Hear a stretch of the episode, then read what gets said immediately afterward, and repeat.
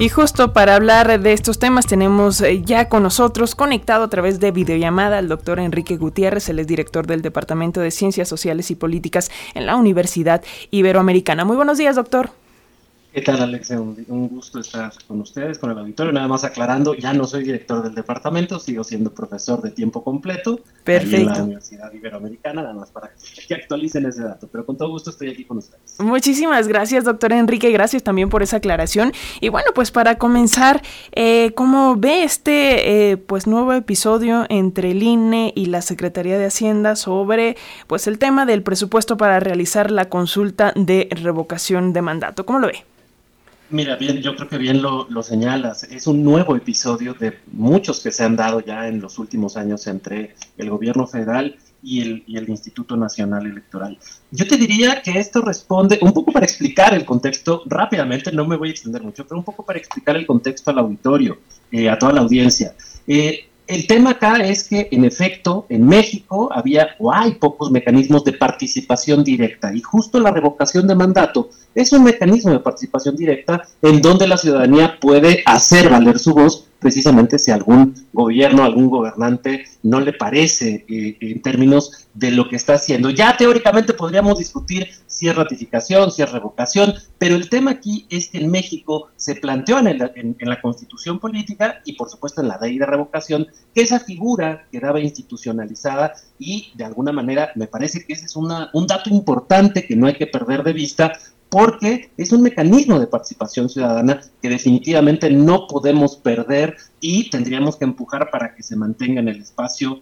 de la legislación. Y el segundo elemento que también es estructural y que me parece que nos lleva, por lo menos en parte, a, esta, a situar, digamos, esta discusión, es precisamente que, si tú recuerdas, lo que pasa es que de pronto no tenemos buena memoria y de pronto a los propios actores políticos y a los propios consejeros del INE se les olvida que incluso la reforma 2014, que el mismo grupo que controla y defiende al INE planteaba, o planteó y se, y se consolidó en esa reforma, nos decía Alexia que iba a ser mucho más barato organizar elecciones. Y resulta que ese fue una de, vamos a plantearlo así, una de las zanahorias que nos vendieron a la ciudadanía, a los académicos, a todo el mundo, para que esa reforma transitara y caminara. Y parece que esa reforma 2014 que está completamente malograda e impulsada por ese mismo grupo que ahora, o que ha controlado al INE durante muchos años, antes IFE, pues no ha sido tan cierta. Y lo que sí es cierto es que el INE es una institución pues bastante cara, bastante onerosa,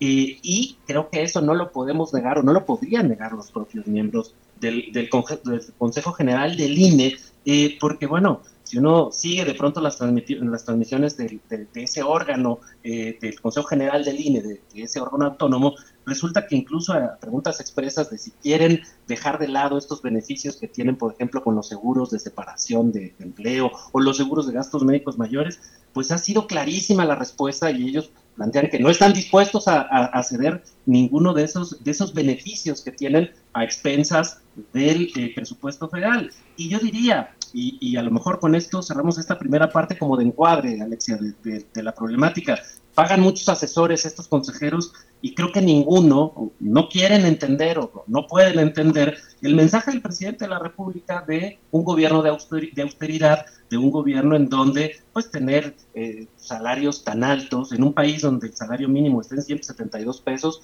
por decirlo lo menos, es indignante frente a un eh, aguinaldo, no sé qué opinas tú Alexia, pero que te dieran un aguinaldo de más de 350 mil, 360 mil pesos, este, frente a una persona que gana 172 pesos al día, me parece que, que sí es cuestionable. Eh, por supuesto, ellos van a decir que están en el marco de la Constitución, pero me parece que es poco ética esa, esa respuesta, Alicia. Y eso es lo que nos tiene, además de todos los diferentes momentos de tironeo eh, eh, que se han dado entre los consejeros y el propio gobierno federal, o algunos de los consejeros de manera más abierta, y que, se han, que se han subido a la arena política, además que quieren participar como actores políticos en lugar de como un árbitro de la contienda y de los procesos electorales, pues eso es lo que nos tiene ahora parados en este tironeo de si se necesita o no más recursos. Si quieres, ahora entramos a este tema de los recursos, porque así como menciona el consejero Córdoba que a lo mejor hay un desconocimiento del gobierno federal en términos de cómo se organiza una elección, pues también a lo mejor al consejero Córdoba habría que, decirle que desconoce la facultad exclusiva que tiene el Congreso de la Unión en su artículo 74 para definir el presupuesto de egresos, no nada más del gobierno federal, es decir, de las dependencias o de las secretarías, sino de los otros poderes, tanto el propio legislativo, del Poder Judicial, pero también de los organismos autónomos como derechos humanos o como el propio INE. Y en ese sentido, en efecto, pues no hay antecedentes de ampliaciones presupuestales porque justo el presupuesto de egresos no está contentillo de cada instancia, sino la, la, Secretaría de Hacienda que concentra el presupuesto es precisamente la que manda a la Cámara de Diputados y la Cámara de Diputados es la encargada de aprobar esos recursos en términos de la disponibilidad presupuestal que hay, no nada más del INE, sino de todas las otras instancias que existen y que también necesitan recursos públicos para poder operar. Muy interesante todo esto que nos cuentas, doctor, sobre todo porque la oposición, o bueno, el argumento justamente de la oposición es que no se puede ser austero en temas, en temas electorales. Pero entonces, ¿qué escenarios podemos vislumbrar? ¿Qué podemos anticipar? Porque por ahí incluso el presidente dijo, aunque sea vía telefónica, pero la consulta de revocación de mandato se hace. Pues mira, eh, yo tengo aquí el un documento del INE que es público, no es que yo lo tenga, sino que es público, que está en la página del INE, en el micrositio del reporte, el reporte de avance de, eh, de, la revocación de mandato, y hasta el día 12, hasta el día 12 de enero a las 22 horas, ya iban 19 entidades federativas con el porcentaje que se requiere para, para hacer, realizar la revocación de mandato. Esto quiere decir que si esto se consolida y si el porcentaje, digamos, de, firmas de apoyo llega a su fin y se validan, pues tendrá el INE que organizar la reforma de la, revocación de mandato en términos de lo que establece la ley. Una de las cosas que dice la ley es que se tendrán que instalar más de 162 mil casillas ahora para, para este proceso de, de, revocación de mandato. Yo te diría, lo que pasa, Alexia, es que también el INE ha estado bastante mal acostumbrado desde siempre ninguna instancia, salvo algunos proyectos que se etiquetan en el presupuesto de egresos federal, ninguna instancia para diferentes actividades que tiene pide presupuesto adicional. Y en ese sentido el INE ha sido una de las instituciones consentidas, o había sido una de las instituciones consentidas en donde cada actividad que pudiera tener iba incrementando, incrementando, incrementando su presupuesto. Me parece que esos incrementos pues son bastante poco racionales en términos de una estructura que ha planteado una austeridad. Pero además yo te diría, el presidente de la República ya lo mencionó, primero, me parece bastante sensato, primero que el INE presente un plan de austeridad, primero que revisen, esto lo dijo en diciembre, antes de presentar este plan concreto, primero que presenten un plan de austeridad en términos de los, de los sueldos y de los salarios, de eh, los temas que tienen que ver con gastos de viáticos. Y una vez que hagan eso, la Secretaría de Hacienda verá si se da una ampliación presupuestaria. Pero frente a la propuesta concreta que hace, no en diciembre, sino el día de ayer, el gobierno federal, la respuesta de los consejeros del INE es, pues no me importa el plan de austeridad, a mí amplíame mi presupuesto en más de 1.700 millones. Entonces, me parece que sí, estos muchos, muchos asesores que tienen los consejeros deberían de,